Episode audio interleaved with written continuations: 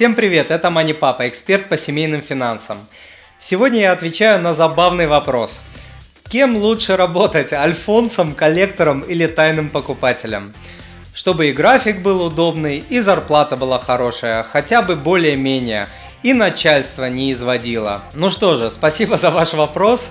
А, выбирайте ту работу, которой вы будете гордиться или хотя бы не стыдиться, когда будете рассказывать своим детям ту, что будет вас поднимать с утра с улыбкой, а не со словами «ну вот, ЕПРСТ, опять на работу, будь она проклята». Нужно также учитывать культуру компании, возможности для роста, логистику, репутацию и прочее. Умные люди рекомендуют искать не хорошую позицию или название или график, а хорошую компанию. В хорошей компании смышленые ребята растут очень быстро – я лично знаю множество примеров, когда люди приходили на позицию курьера или секретаря, рвали себе одно место на британский флаг и в итоге дорастали до руководящих позиций с зарплатами в 2, 3, 5 и более тысяч долларов в месяц.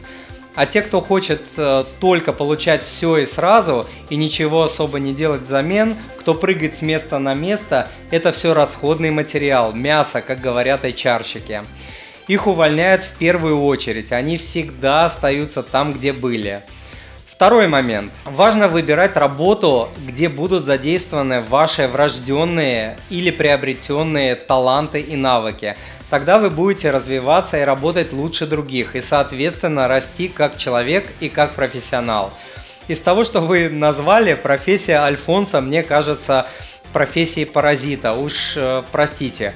Коллектор, насколько я знаю, очень тяжелая профессия в психологическом плане, хотя и может э, развить некоторые полезные в жизни э, и бизнесе навыки, такие как переговорные тактики, наглость в разумных пределах, способность убеждать, способность работать э, с возражениями и сложными и грубыми людьми, а также точно поможет вам понять, что кредиты это зло и так далее.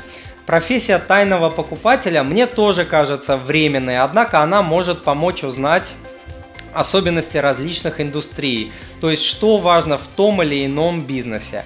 Поэтому думайте, что вам больше подходит, что будет задействовать ваши таланты и способности и что потом будет полезно вам в жизни. На этом сегодня все. Задать свой вопрос вы можете по адресу moneypapa.ru слэш спроси, а этот ответ, а также полезные по данному вопросу статьи и ссылки вы можете найти по адресу moneypapa.ru слэш подкаст 10. Спасибо, что читаете, слушаете и смотрите Money Папа. Пока!